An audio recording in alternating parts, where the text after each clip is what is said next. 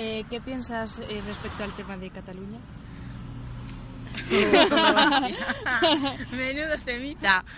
Pues mira, me parece que la gente que ha ido allí a mm, votar para la independencia me parece que no ha actuado correctamente debido a que primeramente se tiene que modificar la constitución y después ya pasar el procedimiento de votar. Y después ya pues mirar a ver si se da la independencia o no, depende de la gente que vote. Y ya.